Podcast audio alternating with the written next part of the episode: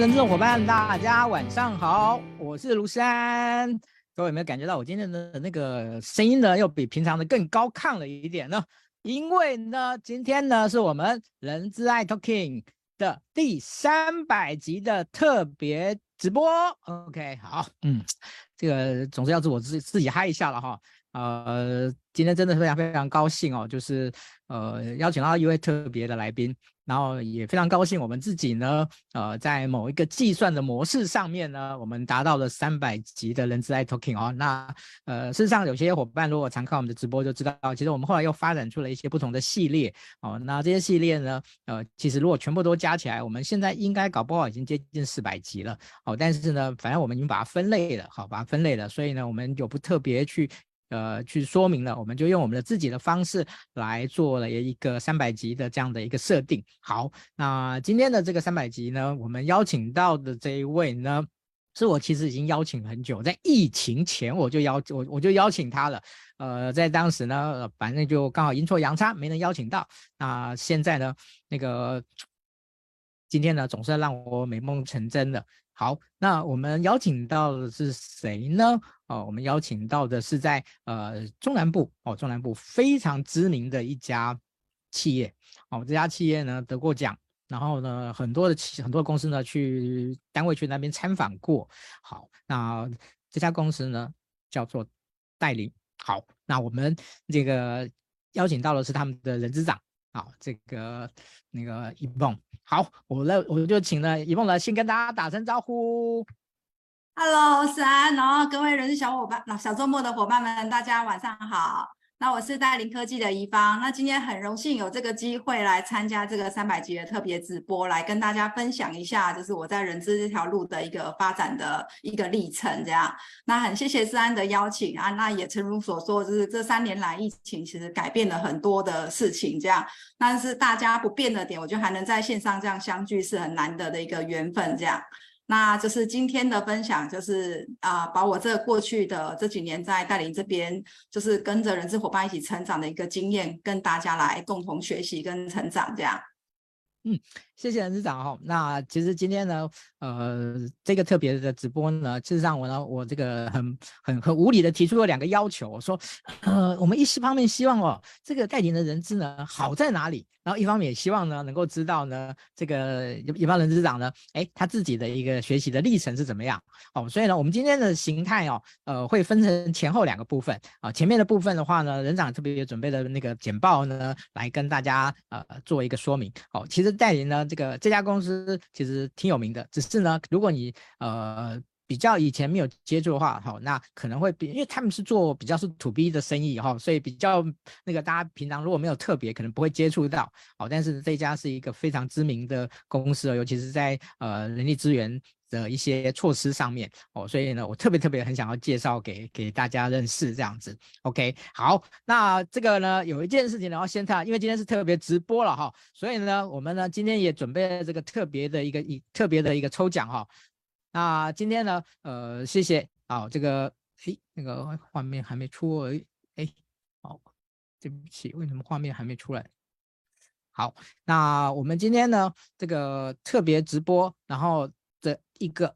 特别的奖项呢，就是呢，我们在这个十四号的时候呢，我们会有一个呃企业员工价值主张 EVP 的线上微型工作坊哈。那这个这一堂课呢，我们正在正在发售，但今天呢，我们特别提供五个名额哈，提提供五个名额给今天分享我们直播的伙伴呢，我们会抽出五个名额呢，来让他参与这堂课程，好，参与这堂课程，好。那个简简单的跟大家说一下，好，让大家赶快啊帮我们分享一下。OK，好，那这个我们那个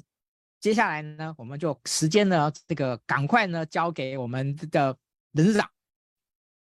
好，那就是接下来我就来跟大家分享一下。那这边因为这个带领这个产业很特殊啦，所以我先用简报来介绍一下这间公司。因为其实我们公司哦，在台湾是没有任何的同业的，所以我先简单介绍一下，就是带领这间公司这样。对。那戴菱呢，就是你听到戴菱科技的，如果各位没有听过戴菱科技的话，但是我可以保证大家一定都亲手摸过戴菱所制造的产品。那诚如刚刚所讲的，虽然我们是 B to B 的公司，但是其实我们用的东西非常的广泛，那在各位的日常生活、食衣住行里面都会用到。好，那戴菱这间公司呢，我们自己自我的期许是希望成为烫金箔的隐形冠军。那我们的公司的产品就是烫金箔，那就是用在包装或标签的这个行业上面。好，那我们公司在哪里呢？我们在台南的麻豆。哦，那为什么在麻豆呢？就是我现在画面上分享的，我们董事长跟我们执行长的部分，他们两位都是麻豆的子弟，这样。哦，那董事长是化工背景的，那我们执行长是设备背景出来的。那他们一直对于台湾自己没有自己本土的一个涂布技术的部分，就是会觉得要想要把自己的所学贡献在这片土地上面。所以当时候成立戴菱的时候，就是希望台湾有自己 MIT 的这个涂布技术的一个产业。那在这这个核心技术上面，我们深耕三十三年，就是共戴菱科技今年是三十三年，那就是不断的在这个核心技术上去创新还有突破。对，那我们成立于民国七十九年，那就是我刚刚在讲，今年是迈入第三十四年，好，三满三十三年的。那目前呢，我们在全世界部分是前三大的一个烫金薄膜的领导品牌。那同时也是亚洲第一间，就是台湾第一间跟亚洲第一间上市柜的那个真空薄膜那个镀膜的公司。好，那我们的产品核心技术呢，就是化学配方，还有蒸镀的技术，还有精密涂布。好，那以这个核心技术的部分来，就是在深耕在这个产业上面。那目前整个戴菱的这个集团呢，我们是以台湾作为研发中心，好，那生产跟行销中心的部分的话，目前就是遍布在美国、中国、马来西亚、台湾，还有就是呃台以台湾的部分为主力，然后在全世界各地都有相关的一个投那个销售型的公司，还有生产的据点。那我们是以销售自己自有这个品牌，销售到全世界去。那如同这一页所讲的，目前戴菱的产品呢，不是销售到全世界有七十个国家，大概只有非洲啊，或者是北极啊这些比较落后的一些国家，目前我们的销售据点是没有到的哈。但如果说就是撇除这些国家以外的话，目前几乎全世界各地都有我们的经销商，还有我们一些子公司的据点在这边。对，那讲到烫金箔呢，我刚才有讲说，就是虽然大家不太认识戴林科技，可是戴林科技的烫金箔其实跟大家的食衣住行娱乐几乎都有关系的。好，那我们的东西就是属于热烫箔啊、冷烫箔、镭射箔。那这个分别是什么呢？我现在秀这个图片给大家看，应该就可以很明显看出来。比如说。巧克力盒的包装啊，或者是酒标啊、烟标等等，这种比较高级的，就是精致的这些礼品的奢侈品的包装上面，几乎都可以看到烫金箔的东西。那甚至是各位过年所看到那个红包袋上面那个晶晶亮亮的东西，那个也都是烫金箔。对，那烫金箔比较常应用的东西，就是我刚刚所讲的包装跟标签类的。哦，那十一住行娱乐几乎都有用到这个相关的一个标签。那以就是整整个一些像我们出来就是 promo 我们自己的产品的话，就是大家应该有对这张海报是有印象的，就是那个少年拍的奇幻漂流这个海报，就是使用我们的冷烫箔来做的。哦，那甚至那个金马奖的这个这个气泡水也是用戴琳的产品烫上去的。哦，所以其实戴琳的这个产品，就如同我刚刚第一页所跟大家讲的，可能大家对戴琳科技这四个字比较陌生，但是对烫金箔这个部分的话，其实都出现在各位的食衣住行娱乐里面，都已经用过了。这样，对。那以上是我就是针对我们目前就是在烫金产业这个一个简单的介绍。好，那回到我刚刚就是主题所讲的，就是我们为了销售到全世界各地去，哈，那目前销售的形态是比较以顶，就是尖中那个高端的一个烫金薄膜的使用，所以我们在整个这几年的的路在永续路上一个推动，也推动了非常多的一个管理系统。好，那以上是我们这个就是推动转型过程里面所导入的一些相关的管理系统。那这个等一下也会在我后面的就是人资专业发展之路部分分享这样。好，那第一阶段的部分的话，先就先跟大家分享到这边。好，那再来第二阶段就进入我今天要分享的一个主轴。好，那介绍戴菱其实基本上跟我的人资专业发展之道有非常大的关系哈。那我先自我介绍一下，就是我目前的一个学经历的一个状态这样。那我就觉得，这是今天的这个巧妙安排，我觉得也是非常神奇的一个安排。就如同跟思安讲的，就是我们约了几次，一直都没有约成。那今天这个时间，我觉得对我来说是很特别的一个巧合，因为今天是我在带领满二十年，所以我在带领科技刚好今天满二十年，今天是二十年过的第一天，这样，所以刚好来跟大家分享这个二十年的这个经历。其实用带领科技这间公司来分享是非常的，就是有它的意义在这样。那诚如就是刚开始海报介绍的哈，其实我是会计系毕业的，我并不是学人资管理这个领域的。那我是进入代理以后呢，一开始是做针对那个财务跟稽核的部分。那刚好因缘际会有这个机会下，就是转到人力资源部去，然后才开始我在人力资源这个工作领域的一个，哦，就是在投入这个人力资源这个工作领域。那这个背景跟就是我之前所学的其实有非常不同的哦，所以在十六就是大学毕业后要投入人资的领域以后，我又接下来又去进修的那个人管所。那到目前的职位呢，就是目前的职务，我现在所负责在公司负责的范畴里面，就是包含人资，然后总务，还有采购，还有企业永续的部分，这样。对，所以等一下就来跟大家分享一下，说这二十年的历程里面，就是大概我进入人资就是十八年的历程里面，好，到底经历过哪一些事情，然后可以跟大家一起来成长、学习跟成长的。好。那我今天要跟大家分享的一个主轴呢，其实就是这一章，就是这一个图，就是这个图是在我之前就是从那个财务跨到人资领域的时候，刚开始见到这张图的时候，我就就是很惊喜，就是遇到这张图这样。那这张 HR 的四个那个角色部分，我相信各位人资伙伴应该不陌生。好，那这四个角色就分别是行政专家，然后策略伙伴、变革代理人跟员工斗士四个角色。那我大致上就是在十六年投入人资这个十八年前投入人资这个领域的时候，我就有告诉我自己说，哎，那我就是要以这四个角色来设定，当成我。就是未来要发展的一个具体的目标，哈，那当时候我还不是很清楚自己能够做些什么事情呀，但是就依序就是以这四大角色的部分来介绍一下我这二十年，就是投入十八年的 HR 这个历程里面所在四个角色所扮演的一个一个角色，还有我所做的一些事情，这样。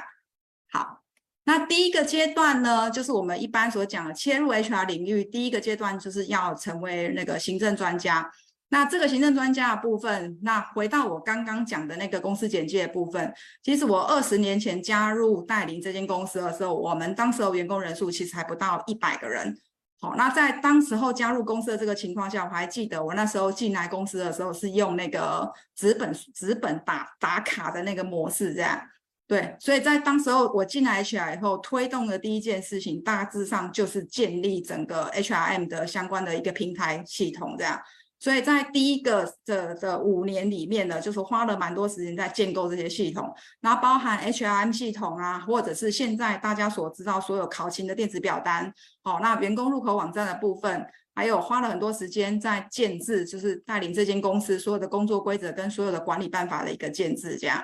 那当时候这个角色上，其实他扮演的就是从把怎么把带领的人事变成人力资源。那我进来人资的时候，我们就是只有一个算薪水的小姐而已。对，那其他的 HR 其他相关功能部分原则上是没有的，也没有所谓的教育训练。哦，那招募部分它就是很单纯的，就是找一些技术员啊，或者是就是当时候其实几几乎没有什么其他额外职缺，就是做一些技术技术员的一些招募而已。所以在投入这个行政专家这个领域里面，就是我就是陆续导入 HRM 平台，然后那个教育训练系统，那教育训练系统还包含绩效管理系统、能力发展系统，哦，这三大 HRD 的系统都是在这几就是第一个十年里面建置的这样，哦，那就是这三大系统呢，大概就奠定我们往就是从 HRM 的部分，就是从人事往人力资源，然后往 HRM 往 HRD 的这个发展的一个历程这样。好，那也因为这些绩效管理系统，所以当在这个时间里面，还帮公司导入了 KPI 的一些制度，还有平衡积分卡的一个制度，这样。好，那就是在这个能力系统的部分，我应该也算是南部很早进入这个能力发展系统的的厂商，这样。就是那在这个能力发展系统里面，我们就是建置了我们自己的专业能力的发展蓝图，还有核心跟管理职能的部分。好，那为什么会建这个能力发展系统？其实跟我刚刚介绍的带领这间公司有很大的关系，因为我们的产业其实是非常非常特殊哈。那台湾是几乎没有任何同业的所以我在员工的培训和专业能力上面，必须要靠自己去建立起来我们自己的核心竞争力。哦，那在这一段过程里面，除了系统的一个建制以外，其实也做了激励性奖酬设计。所以这个过程里面的话，就是当时候带领只有不到一百位员工，现在有六百位员多位员工。那其实我们计算薪资跟行政考勤的的作业人员，就是从头到尾都是只有一位而已。那跟这个时期所建制起来这个完整的系统，好，是有很大的一个关系的。对，那这个那个就是自我们自行开发的部分，由带领自己自行开发的部分，就是我们的电子表单，还有我们入口网站的部分，都是我们带领跟就是我们 HR 跟我们的 IT 自己开发的。那其他的 HRM 系统部分，就是透过外购的平台来建置起来这样。那目前就是 HRM 跟 HRD 的这些全部的平台是有全部都有资讯串联的，那包含员工从自己的入口里面都可以轻松查到自己所有的考勤跟公司所有的政策相关的一些相关资料，这样。对，这是第一个阶段在行政专家的部分所做的一个工作的内容。好，那第二个部分的话，就是在员工斗士的部分。那这个员工斗士的部分，其实可能大家看原则上看字面上的意思，可能会认为说我想要分享的是属于帮员工争取福利呀，或者是说他在薪资福利上面，就是你要帮员工做什么这样。但是以我的经验来讲，我反而是想要跟大家说分享的点是在员工斗士这个部分的话，我想要分享的是带领在就是多元的沟通管道这个部分所做的努力这样。好，那为什么这个多元的沟通管道会认为是员工的斗士？是因为呃，带领这间公司，它其实在文化上面是一间文化底蕴很强的，就是一间公司这样。哦，那就是我们就是很有台南人的那种人情味这样。所以以人为本这个精神，我想要透过不同的管道，让员工可以感觉得到公司跟着他们，就是公司对他们的一个重视，这样。所以我们其实花了蛮多时间在跟员工沟通的哈。那让员工感觉到说，公司不管在哪一个阶段的发展，就是你都能够在这些多元的沟通管道里面，去找到你要的资讯，然后去说出你想说的话，或者是去表达你的想法，这样。哦，那这些沟通管道包含就是员工面对面的这个座谈，那还有我们发展了很多数位的，就是就是线上这些粉丝，包含带领人的粉丝页啊、liet 啊，然后我们内部做的电子报啊，然后做我们的自己的入口网站、自己的员工的官网。哦，那还有做了很多员工信箱啊、员工满意度的部分，还有员工座谈会、福委会等等这些相关的多元的活动，那就是让员工从这些多元的沟通管道里面可以去感觉到说。公司对他们的一个重视，这样，哦，那这个多元的沟通管道，我觉得是我们让员工感觉到公司的温度一个很重要的一个不同的那个沟通管道的一个方向，让员工可以感觉到说，公司今天不管做什么事情，其实都是把员工放在心上，然后以人为本这个出发点来做事的这样。所以第二个想跟大家分享的部分是属于员工斗士的这个阶段，好，那。接下来进入就是我自己觉得就是我个人成长最多的一个阶段，这个阶段呢就是成为策略伙伴。哦，那因为就是我目前所处的部门，其实除了那个就是人资以外，其实我还就是之前总管理处的部分，还有负责公司推动一些策略规划，还有一些企业永续的部分。所以第一个十年在 HR 以后呢，下一个十年其实我就开始接触这些东西，那就是包含帮整个公司建立集团的一个策略规划。哦，那这个策略规划就想跟大家分享一下，说这些策略规划对带领这间公司的一个影响性是什么？就是说我刚开始进来十年的时候，因为带领是九十六年上柜的，哦，那其实我刚刚就说我们从就是不是上市柜公司。然后转型到上市柜公司，这中间其实是有一些考量的，就是说我们一开始的时候带领这间公司，其实是一个专业的，就是徒步代工厂而已。我们就是帮国内的一些徒步厂去做一些代工的动作，这样。好，那一直到就是十十几年前，就是九十六年那时候上柜的时候，我们开始这个阶段，是因为我们想要走外销，然后想要走自己的品牌，就是我们 Univaco 这个品牌。哦，那我们不想要再做就是专业代工这件事情，因为我一开始提到初衷的时候有提到说，带领这间公司存在是希望台湾的有自己的 MIT 的这个徒步的产业这样。哦，所以在规划策略规划这个过程里面，我们就定出了一个五到十年的一个愿景蓝图。好，那当时候的戴霖科技其实就是你不要说全世界，我们根本没有外销这种东西，就是百分之九十全部都是帮国内的一些厂商做代工而已。所以我刚刚都说我进来公司的时候，公司其实一百人不到的。那我们客户非常集中，就是在国内几间的那个帮国内几间的一些专业的和薄膜厂商做代工这样。好，所以导入了第一个策略规划这个过程里面呢。那我们就开始去思考了。那戴霖这间公司如果要变成全世界型的公司的话，我们应该做些什么事情？所以我们就定了一个十年的愿景出来。那这个当时候定了这个十年愿景出来，就希望自己是成为这个烫金产业里面的前三大。哦，所以我在前面公司简介里面就是设定出来的世界前三大的这个愿景的部分，实际上是在十几年前，就是我们就已经就是。写下了这个愿景，好，那往这个愿景来走的这个过程，就走了十几年以后，那目前确实真的公司也往全世界前三大的这个这个烫金薄膜这间公司来发展了，哦，所以这件这个愿景的部分，我觉得是就是这个力量其实很强大，那就是帮助戴霖从怎么也名不经名不见经传，然后人家他就是不认识我们，然后能够从内销的部分转到外销，而且还走出自己的品牌力出来。好，那在第这个十年里面，除了做策略规划以外，我还接了那个 ESG 的永续管理。好，那其实我们虽然九十六年上市柜了，但是以上市柜的目前的那个金管会的或者是那个金管会的各个规定来讲，其实我们并不需要去揭露永续报告书的。那但是就是公司就是从二零一三年就是决定开始要投入永续这件事情，所以我们自主性发行我们自己的 ESG 永续报告书已经发行了第十年了，今年算是今年算是第十年，就是第十本的报告书已经发行了。好，那也在这个十年过程中，在就是今年金金管会开始这个要求嘛，就是那个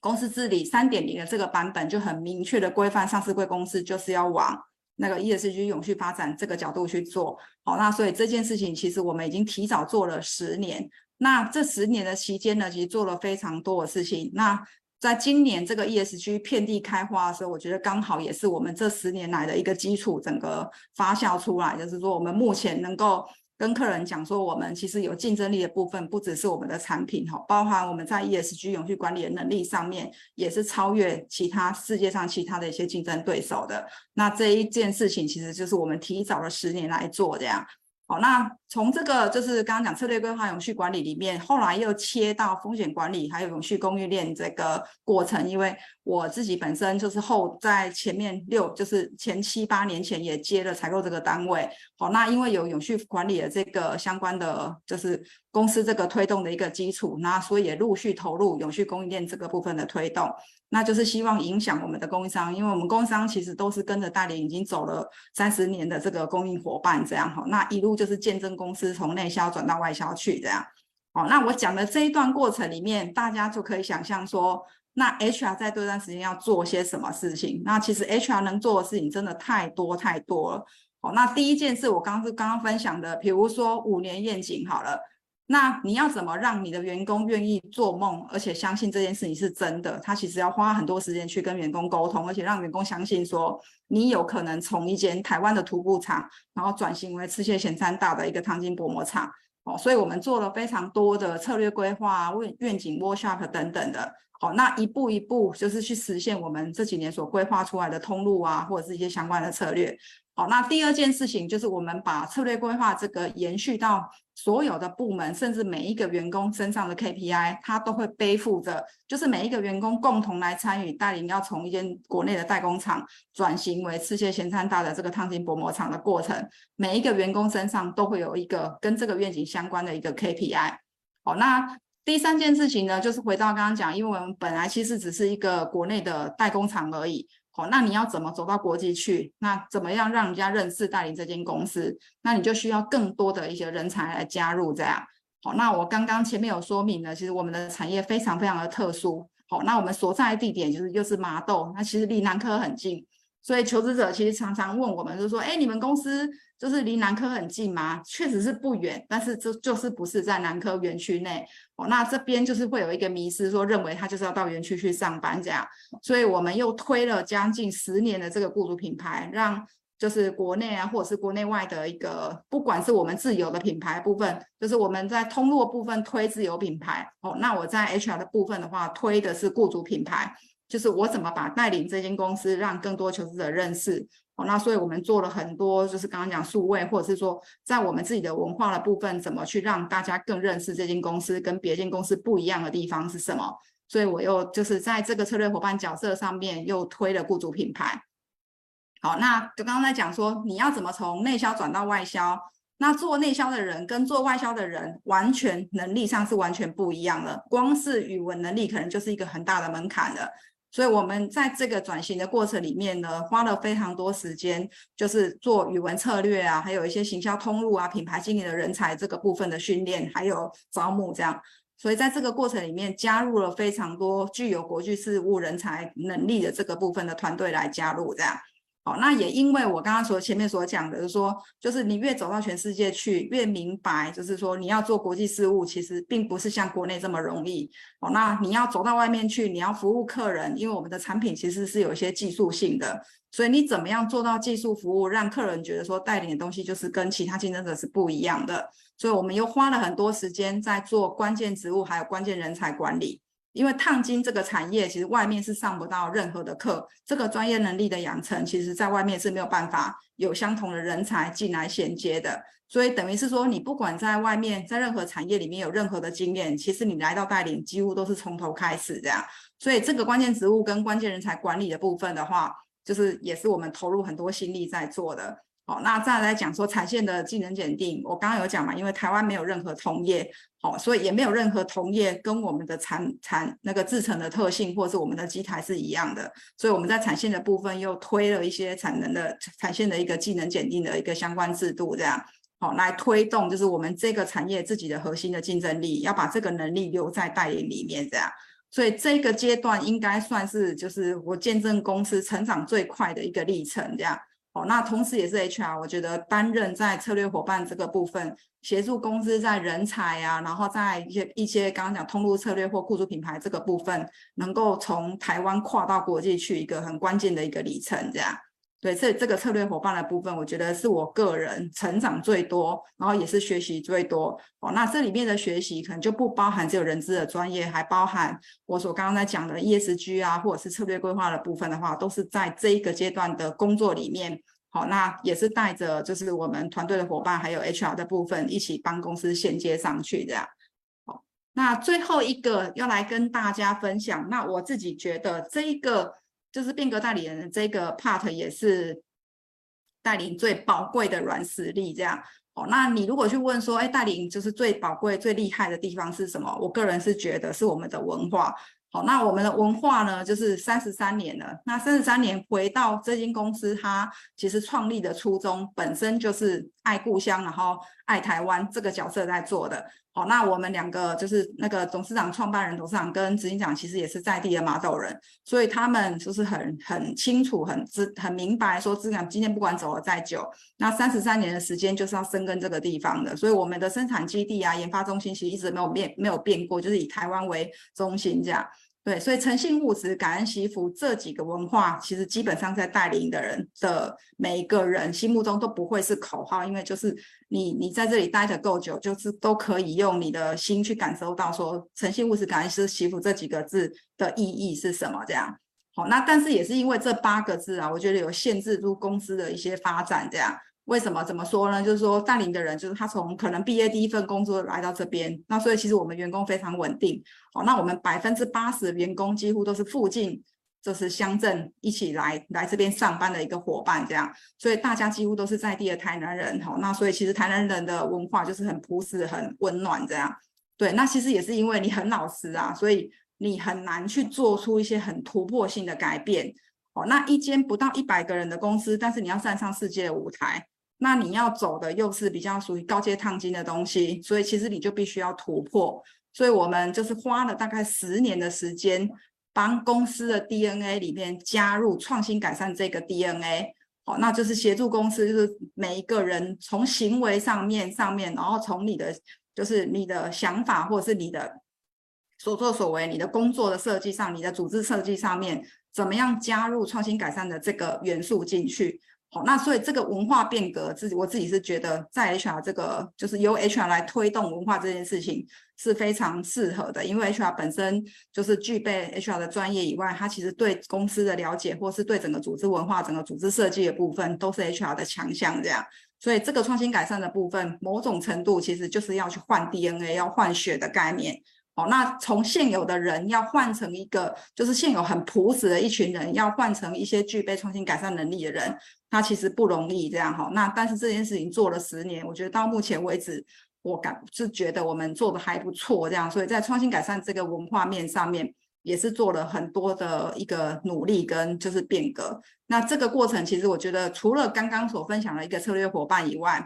那这个历程其实也帮助公司，就是从一间很就是小型的公司，然后那但是我是说，为什么会加入创新改善？就是我们虽然公司已经三十三年，但是其实我们的员工的组成是非常年轻的，我们全公司平均年纪才三十四岁哦。那其实主管的平均年龄才四十五岁，所以其实相对的，在主管年纪或者是员工的年年纪的部分都是很轻的。所以其实我们就觉得说，如果你要在这间公司在就是持续看见证这间公司的成长的话，你必须具备这种创新改善的这个思维，你才能一路带着公司，就是突破，就是现在市场的一些困境跟产品的困境，那走到世界上这个舞台这样。所以在文化变革的部分，我自己个人觉得也是很大的一个改变。哦，那以上四个角色呢，大概就是我是这十八年来进入这个人资的这个领域里面，我觉得用这四个角色来代表。就是我站在林哥这间公司所做的一些就是事情，还有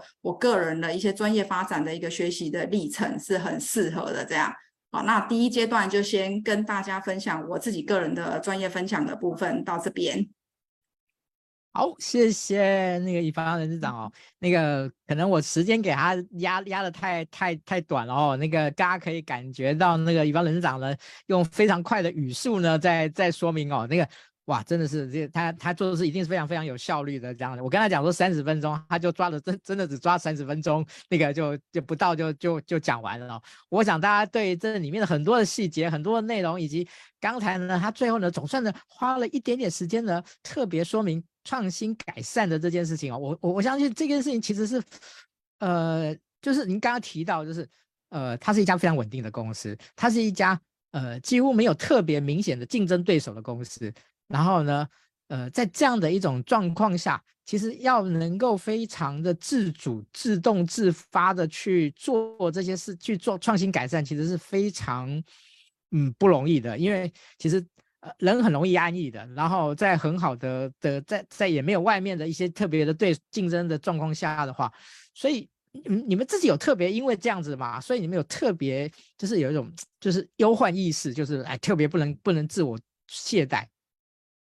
呃，就是回到这一个创新改善的一个初衷的话，其实回到我前面所分享，因为带领我刚刚是讲说愿景的部分，其实我们在十几年前就告诉自己说自己要成为全世界前三大这个汤金薄膜厂嘛。对，其实你往这个方向在走的时候，所以在这个创新改善这件事情，其实我们从很多基础的构面下手啦。举凡说，我们成立了，比如说技术研发处啊，然后设备研发处这种属于比较就是前瞻性的一个技术研发中心，因为我们这个产业其实它并没有很完整的一个供应链或是一个那个就是在技术层面的部分，其实台南台湾是没有同业的，所以在组织的部分，我们就成立了一个比较前瞻的组织设计的一个一个这个单位这样。哦，那在做法的部分，就是说带领的人，就是一开始我进来的时候，如果你要去讲到说，呃，分问析分析解决啊，然后你要讲说 QC 手法或者是一些 SPC 等等的一些其他相关手法，我们基本上是不会的，因为我前面有分享说，其实我们就是专业的代工厂，那代工厂其实就是把对方客人的东西，就是你把它代工好就好了，所以其实里面并没有太多研发的这个成分在里面。对，所以就是你要开始的思维是要去转变，你怎么推出你自己的产品，然后怎么创新你自己的产品，怎么改善你自己的产品。那甚至回到就是我们之前二零一三年十年前就开始做 ESG 这件事情，也是认为说我们这间公司如果要跟别人不一样的话，其实就是要有一些不一样的作为出来。好，那其实回到刚才讲，因为这个产业其实算是很稳定在成长，因为它就是用在民生娱乐上面。所以其实比如说我以我个人来在带领二十年，其实我们是没有经历过什么太大的什么金融风暴啊或其他，因为其实我们产业很分散，就是分散在十一出行娱乐里面。然后它的就是终端的，虽然我们是 B to B，但是 B to C 的那个产业其实它是很稳定的哦。所以其实回到刚才讲，你感觉不到说你有什么很大的一个竞争的压力这样。对，但是也就是因为这样，所以就是要走到世界上去，所以就是有些事情就慢慢做就好了。所以就以 ESG 的事情，其实我们就做了十年，然后又回到我刚刚在讲的，我们的技术啊、研设备研发中心这件事情，其实也都做了十几年。所以没有这样的一个的那个很大的一个强烈的竞争力，再加上公司产业稳定跟毛利各方面获利都是稳健的状况之下，有一些事情其实我们就是慢慢深耕的做，然后把它做好的呀。所以我现在所分享的这件事情，其实对代理来说，其实都已经是走了十年才走出来的路了。对，但是就是说你有这个坚持，跟当时候你有你想要达到的梦想，有一天就是你慢慢走还是会走到的呀。对，所以其实创新改善这件事情，我觉得对现在留着的代理人来说都是很不容易的事情。嗯，谢谢任市长哦。那任市长休息一下，我中场呢很快的把那个我们的报告的事件那个讲完，然后赶快回来，因为我有太多的东西想要跟你好好的互动一下哦。那个真的今天真的太精彩了，而且今天那个上线的人数非常的多哦，真的非常谢谢大家的这个捧场，然后我一定完完全全都被那个任市长的内容都吸引来了。好，所以其实我刚才刚才听任市长的这个整个分享里面呢，呃，其实。从这十几年来的这样的一个的的一个过程哦，不管是从您从那个四个框架好的一个过程来的来说，其实我我想要问一个哦，这个可能是一个嗯，就是我觉得很多公司会有呃，就是带领是因为人资单位做出了成绩，所以受到重视，还是带领本身本来就很重视人资，所以能够有这么好的人资的发展？这两件事情。应该怎么去理解呢？那个人长，你们没有开麦克风，你们没有开麦克风，对。呃，应该是说带领这间公司，我觉得基本上它以人为本这件事情，并不是因为就是人资或是任何一个单位的关系。所以基本上，其实以人为本这件事情，我觉得已经先这个文化已经是注定人资是有机会被看见，而且有发展的一个舞台的这样。因为我们就是把员工放在心上，然后希望就是带领这间公司可以带给员工，就是在这里的工作员工可以跟其他间公司不一样这样。所以这个初衷就是老板的这个想法，而且跟留台湾的这个想法，其实基本上是很强烈的。所以就是刚好，我觉得蛮幸运的点，是因为也刚好就是见证了公司从一间就是代工厂转型到国际的这个舞台。所以其实我觉得这两个问题是相辅相成，也刚好在这个公司要转型的这个过程中，更凸显人才的这个重要性。对，那也因为他重视人，所以人事这个单位有机会跟别间公司不一样，是有发挥的一个舞台的这样。嗯，好，任长，因为我知道有很多的单位呢都去做过参访，然后也希望跟你们取经，所以呃，站在你们立，站在你们立场，你们觉得说，呃，带领有什么样的一些特点？是特别呃，觉得说大家可能在学，可有一些学习的的一个，就是可以来学习的重点。学习，呃，因为其实我觉得，如果真的要分享几个点的话，我觉得几个方向上是就是可以拿出来分享的。第一个点是我刚才讲说，其实大林科技这间公司，它产业非常冷门。然后它就是刚刚讲这个产业其实很特殊，所以其实要被其他求职者或者是被就是人才看见其实不容易。所以如果说讲说第一件事要分享的部分，其实我刚才讲的我们的雇主品牌其实是就是走的蛮早的哈，那其实也是做的蛮全方位。我刚刚前面有讲说，在员工斗士的部分，其实做了很多种不同的线上线下，或是我们开办电子报等等一些。就是这些多元的管道来促成员工更了解，甚至是就是会愿意推销带领这间公司。所以第一个是在雇主品牌部分。好，那第二个部分的话，其实我刚刚有分享说，我们带领在就是策略性人力资源的部分，这个部分我们所做的事情，其实基本上跟公司的策略的连结度是非常高度相关的。好，那就是回到我第一页讲那个行政专家的部分，其实我们在策略连结性的部分，包含训练，然后包含招募，然后包含就是那个绩效管理，这这整个系统，还有能力发展的系统，基本上都是紧扣住公司的策略发展这个部分走的。所以就是回到刚刚思安第一个问题，为什么带领的人资能够被老板看见？那基本上也是我们做的事情，确实是有成就公司的策略发展，那是也是有带给公司在客户价值或者是在品牌价值这个部分的展现的，这样。对，所以如果以就是要分享的话，其实就是在雇主品牌跟策略性人力资源这两块的话，是我还有我最后分享那个创新改善文化，这三大部分应该是我个人觉得带领人资最大的一个亮点，这样。嗯，好，对，其实我。在听完刚才就是贵公司的这样的一个的一个人资的说明，以及你们的人员的流动的这种应该比例哦，算是很比较低的的一个这样的状况下，其实我觉得这个是几乎是现阶段哦，在少子化的阶段里面，其实很多的公司都很期待的哦，希望能够吸引人才，然后人才能够稳定的发展，能够稳定的留下来。哦，这样的一个一个状况，我所以我想人真的是大家羡慕。今天听那个听直播看什么，已经很多人羡慕到口水都快流下来了，这样子。因为这个产业真的比较特殊一点，不像其他就是高科技产业的话，就是不变动性会比较大。然后我们常在笑说，是我因为我们产业很特殊啦，所以我们其实人才没地方跑，就是会觉得哎，留在这边发展其实就已经很不错了。这样，所以我自己在自我开玩笑说，哎，国内没有竞争对手，可能也是造成我们其实我们人才算是相对稳定的，就是这个状态这样。是，OK，好，其实那个 ESG。当我听到你们已经做十年了，我都惊呆了。呃，对，我们做十年，是，但十年前应该没有 ES，还没有 ESG 这个名字。哎，十年前应该那时候应该是 SDGs 的时候。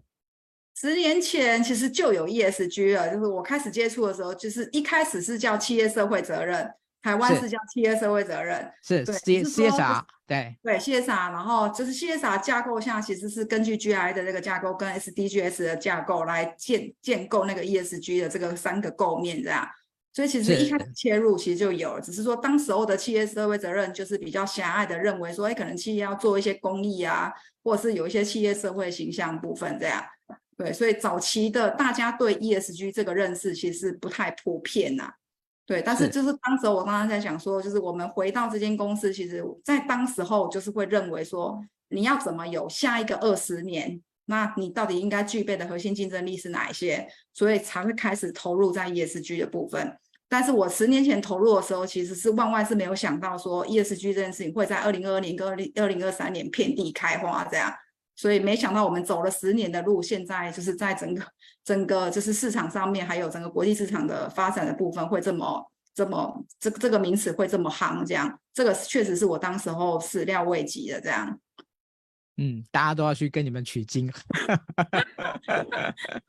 我都跟我们那个 CSR 的，就是我们 ESG 的伙伴说，哎，你你们走了十年了，然后应该说可以出去转型或可以当顾问来跟大家分享了。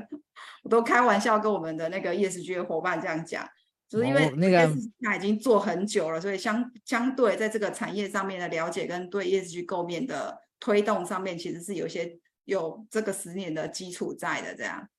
哇，那您要担心哦，那个他们搞不好会被重金挖角哦。他们都在开玩笑说，哎，现在被咨询的话，就是一本要收多少钱这样。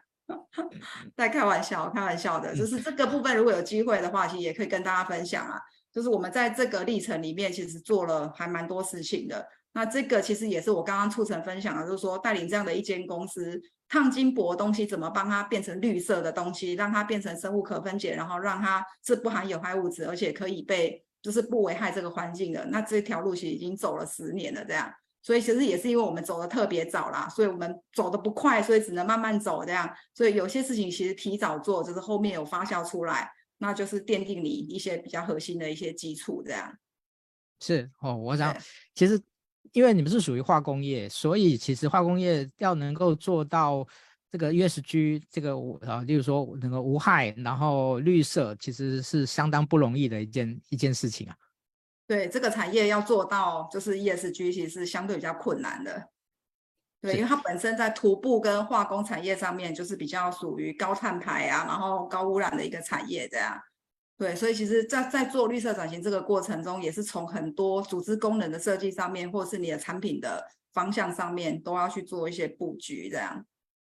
嗯，OK，这个部分就是有机会可以该跟大家分享一下。太多了哇，这个 这个今天我帮你这样子一一宣传哦，打敲锣打鼓一帮你宣传，那个明天你可能就会接到很多那个 希望能够去参访，希望去那个的的的一个咨询。不好意思，帮您制造了一点小麻烦这样的。我我有机会然后跟大家一起学习成长，因为还是有很多 需要跟大家学习的地方。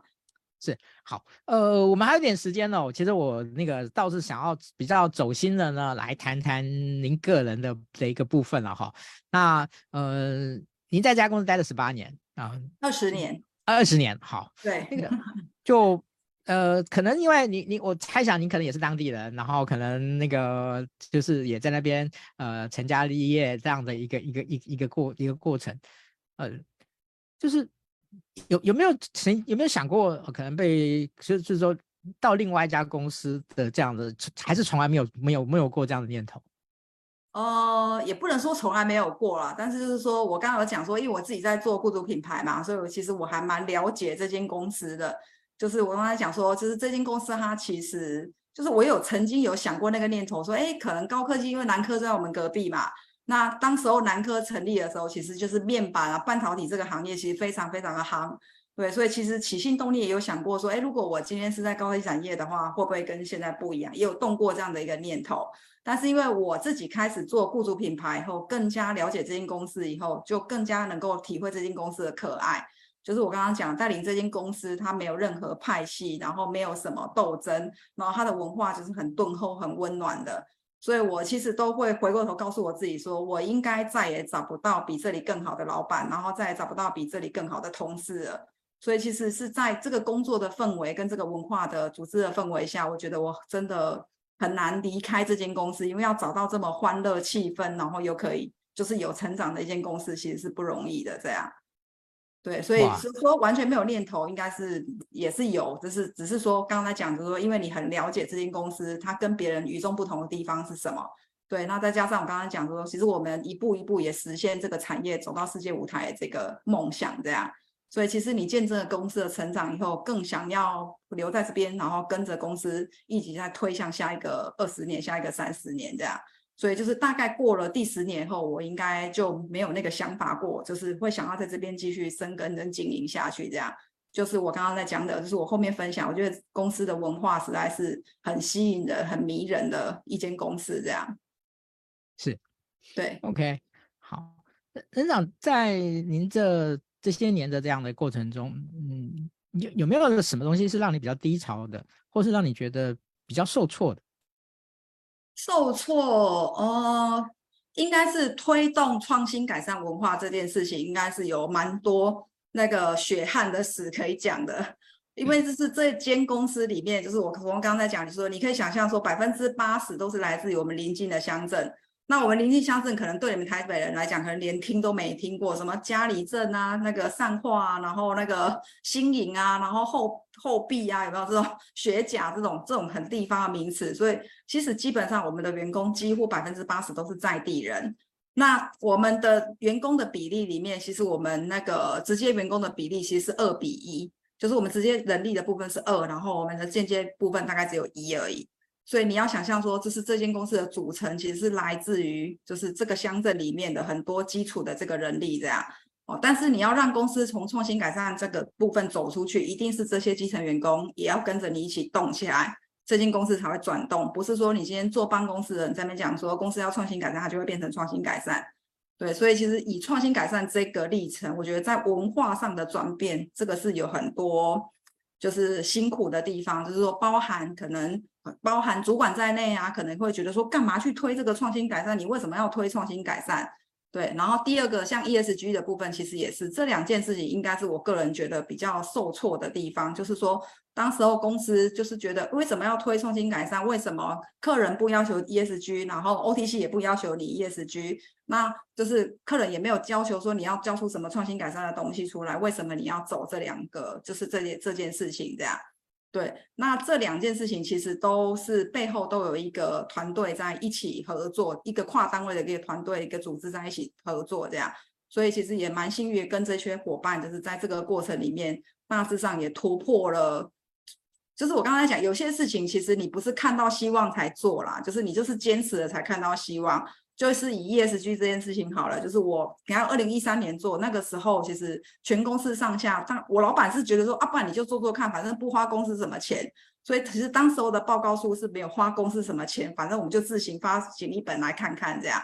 那思安在分享里面不是有提到我说我拿那个台湾永续奖的那个金奖，那那个金奖其实是有点我赌气的性质，说哎我写这么多年了，不然我来拿一个奖项让我老板看看，就结果就第一年哎，那我还蛮幸运就拿到金奖这样，然后我老板就看到我说哎你不错，你你你不错，你写的这个报告书也没花到公司什么钱，你出去拿奖就拿了金奖这样。所以老板就说：“哎，那其实你在做的是这些事情还还不错，这样好像就是对公司是有一些正面的影响力的。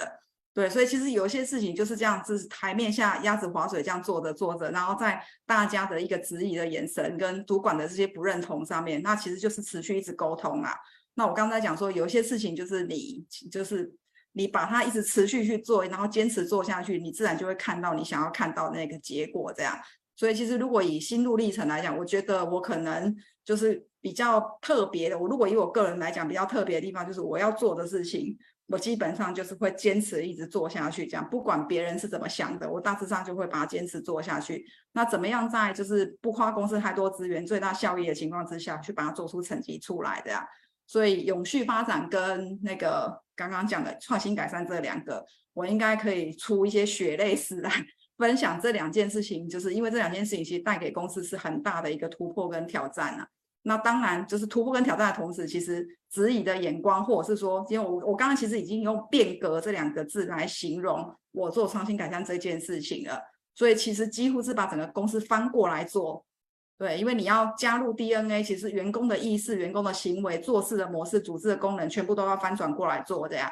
对，那只是说就是。我比较花了比较久的时间去做这件事情，那就是一步一步走到现在这样，所以这两件事情应该算是比较有 血泪史来分享的这样。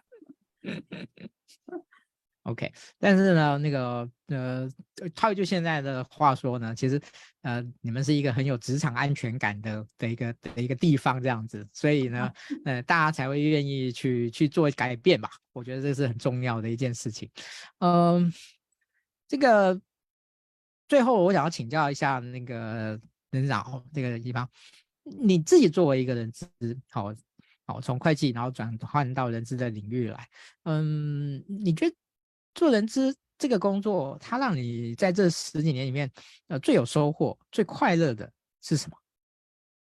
最快乐的，对，然后觉得最有收获，我会从财务转到人资。某种程度，我觉得这个应该算是我人生很大的一个转捩点，这样对，因为其实我自己的个性，其实我自己觉得啦，我比较擅长跟人沟通啊，然后比较擅长是整合跟一些就是规划的部分，这样，哎，那但是财务的部分，它是属于比较细心，需要细心谨慎性，然后比较例行性工作的这样。那过去我就觉得，哎，我好像一直在财务上面，就是一直没有办法发挥我自己的强项这样子。那转到人资去以后，其实开始我开始有这种想法。就是开始慢慢有觉得说，哎，我好像开始比较跟做我跟我自己个性比较符合的事情，哎，但是如果以带领的人资来讲，我觉得在带领的人资里面，就是我跟别人做的不一样的地方，那其实就是一样回到我刚刚分享那个简报，就是我分享那个创新改善文化简报，是不是用一个家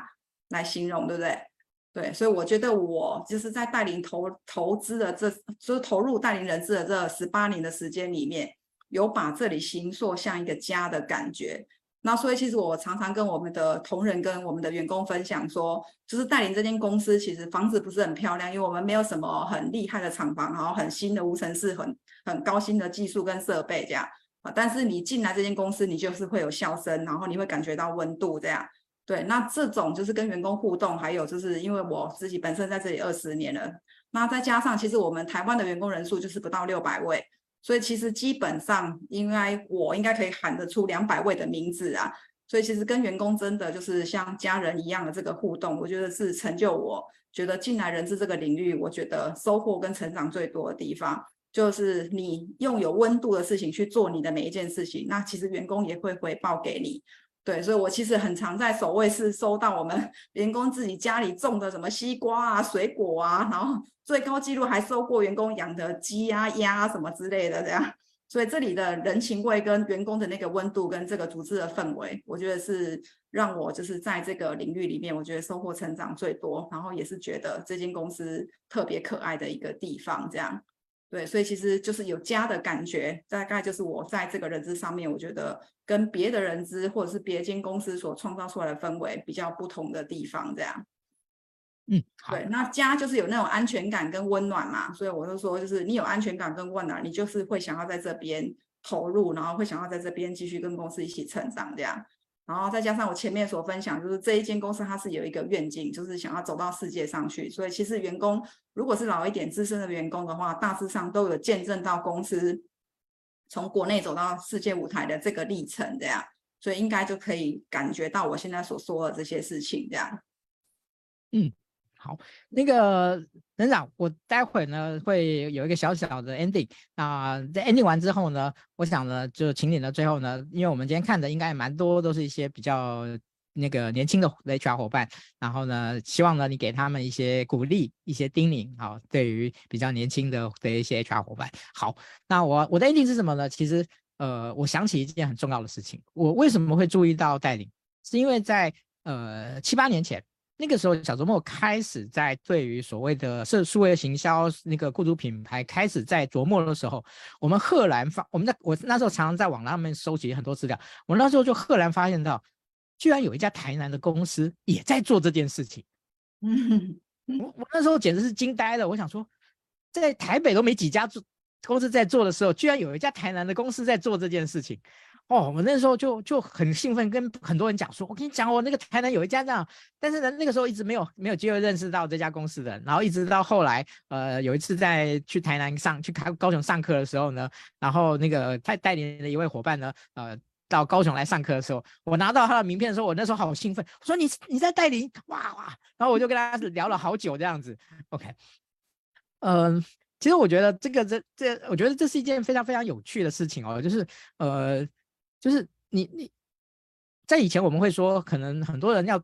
要超前部署啊、哦，一定是什么高科技或者什么这样很崭新的。可是呢，在一个麻豆，在一个非常呃，可能在台湾也算不上是呃非常高科技的一个产业的一个部分，他们却在人资，他们却在 ESG，他们却在非常多的方面，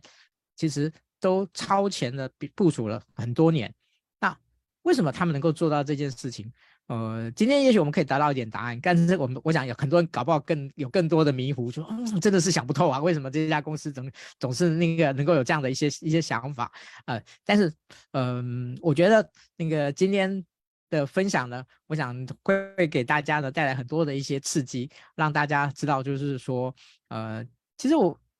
那个不是只有科技业才能够。有这么好的一个人力资源的发展哦，我想在很多的产业，只要有心，我想都会有这样的一个机会哦。这个是我想要那个在最后呢小小的 echo 的。好，最后交给陈执长。